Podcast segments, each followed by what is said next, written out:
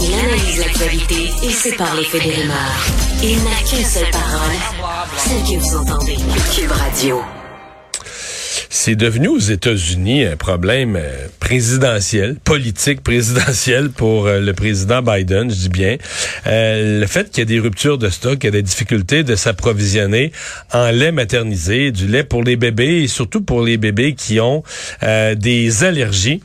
Et là, ben, on se rend compte que ben, on pouvait s'en douter. S'il y a le problème d'approvisionnement aux États-Unis, ça aurait été assez miraculeux qu'il l'ait pas au Canada. Mais le même problème se pose pour certains parents chez nous. Pierre-Marc Gervais est directeur des affaires euh, pharmaceutiques à l'Association des pharmaciens propriétaires. Monsieur Gervais, bonjour. Bonjour, Monsieur Dumont. Bon, il y a des rayons vides chez nous aussi, là, dans ce département-là. Oui, surtout sur certains produits plus spécialisés là, que, que les gens connaissent peut-être, le Alimentum, Nutramigène, pour lesquels c'est beaucoup plus difficile euh, à se procurer. Plus difficile, c'est plus rare ou s'il y en a plus pantoute? De certains produits, le Alimentum, entre autres, il y en a plus du tout au Québec. Et l'autre produit, le Nutramigène, il en reste un peu, mais vraiment pas beaucoup. Et quand vous me dites il en reste, l'autre, il n'y en a plus du tout, est-ce qu'on en reçoit? Est-ce que les pharmaciens en reçoivent, à, je comprends, à petite dose ou c'est carrément, euh, il n'y en rentre plus? Alimentum s'est arrêté là, pratiquement totalement en ce moment. Là. Le, fabricant a eu des, problèmes avec ses usines américaines, donc ça a bouleversé grandement l'approvisionnement. Là. vous nous amenez vers la cause, on va aller explorer ça. C'est qu'il y a eu, mais c'est grave, il y, a, même eu des bébés morts, il y a eu des rappels, euh, empoisonnements, même des bébés morts aux États-Unis? Oui, ben c'est ce qu'on rapporte. Il y aurait possiblement deux décès liés à un produit aux États-Unis.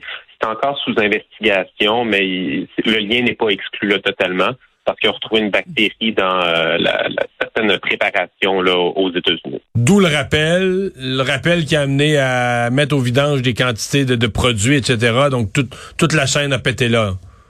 Exactement. Donc nous, ça, ça, nous a affecté au Canada en même temps là, lorsque ça a été fait ce rappel-là. Il faut savoir qu'avant ça, c'était déjà un peu plus difficile à cause de la pandémie, la COVID, donc il manquait de travailleurs dans certaines usines aussi c'est certain que c'est un ensemble de facteurs qui a causé euh, la, pénurie qu'on vit en ce moment. Donc, c'est vraiment pas pour le lait, on va dire général. C'est vraiment, on les appelle quoi, hypoallergènes ou des les laits pour les enfants qui sont allergiques à quoi? Au, lactose, à la protéine, au lait de vache? Exactement. C'est les enfants qui sont allergiques ou intolérants à la protéine bovine. Donc, euh, des préparations pour nourrissons hypoallergéniques qui sont euh, problématiques au Québec. Pour les autres préparations plus régulières, là, en ce moment, on est, euh, on est correct au Québec. OK. Mais ils font quoi? Question bien niaiseuse, mais les parents, ton enfant a une allergie semblable, tu peux pas lui donner le lait auquel il est allergique, il y en a plus de l'autre. Euh, c'est quoi la, on se réfugie dans quelle solution? au Québec, on vit une situation particulière. On utilisait beaucoup de, de, de nourrition qui utilisait ces préparations-là, puis que peut-être qu'il n'y en avait peut-être pas absolument besoin. Donc, il y en a qui, ont, qui avaient des symptômes simplement légers avec une formule régulière. Là. Donc, on pourrait réessayer d'autres formules pour euh, ces, enfants-là, des formules, par exemple, à base de soya, ou des formules euh, qui sont conduites partiellement hydrolysées, donc euh, qui contiennent la protéine, mais qui est déjà dégradée un peu pour aider à la digestion. Là. Donc, il y a d'autres formules qui peuvent être tentées chez les nourrissons qui avaient des symptômes légers là, avant d'introduire les formules plus spécialisées. Là. Et pour ceux qui ont, euh, appelons ça une allergie euh, sévère, euh, on, on, on, essaie de, de, gérer le mieux possible les inventaires, les petits inventaires restants?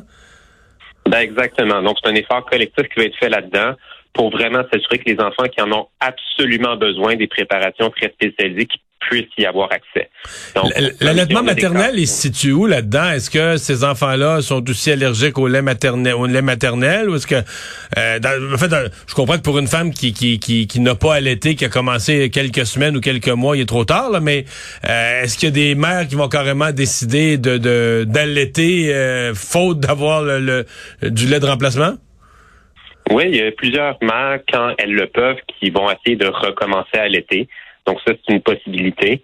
Puis des fois, il y a des enfants qui sont extrêmement allergiques. Donc la mère va devoir modifier son alimentation pour éviter certains produits qui pourraient favoriser la transmission de, des, protéines auxquelles l'enfant serait allergique dans le lait de la mère. OK, donc, vous voulez dire que si l'enfant est allergique à la protéine bovine et que la mère, elle la ben là, il faut pas qu'elle la mange quoi, du bœuf, du lait, du fromage, etc. Là? Elle doit faire attention. Elle doit regarder c'est quoi l'effet chez son enfant. Donc, il y a des enfants qui sont extrêmement sensibles. Ce sont des degrés variables. effectivement, la mère peut regarder comment son enfant réagit à, l'allaitement en fonction de son alimentation à elle. Toute la discussion qu'on a, on parle des enfants, on parle pas d'allergies comme les arachides, on parle pas, on parle quoi? On parle des coliques, on parle d'enfants qui ont mal au ventre, puis qui pleurent parce qu'ils ont mal au ventre. C'est ça la, conséquence autour de tout ça, c'est ça la conséquence.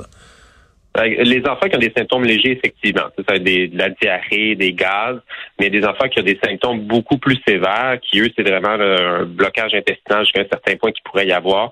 Donc, il faut absolument les éviter. Mais pour plusieurs enfants, c'est des symptômes plus légers. Donc, à ce moment-là, selon, on peut essayer d'autres choses, là, toujours selon le confort de l'enfant. Puis, comme vous dites, c'est vraiment les nourrissons, là, en, bas d'un an qu'on utilise ça. Est-ce que ce serait exagéré de parler d'un certain désarroi chez certains parents? Parce que, je sais pas, moi, j'ai passé ça, ça fait une vingtaine d'années. Mais, tu sais, quand t'es nouveau parent, tu sais, tout t'arrive, une allergie, t'es déjà énervé. En fait, t'es énervé par tout ce qui arrive, là, avec ton tout petit, là, qui est si fragile. Là, on t'annonce une allergie, c'est déjà un choc. Comment ça, on t'annonce que le produit que dont t'aurais besoin est, plus trop disponible? Est-ce que ça crée un certain désarroi? Ah, ben, il y a beaucoup d'inquiétudes, on le voit chez les parents, parce que vous, avez des enfants, c'est quelque chose qui est extrêmement précieux pour des parents, puis on veut lui offrir de ce qu'il y a de meilleur pour lui.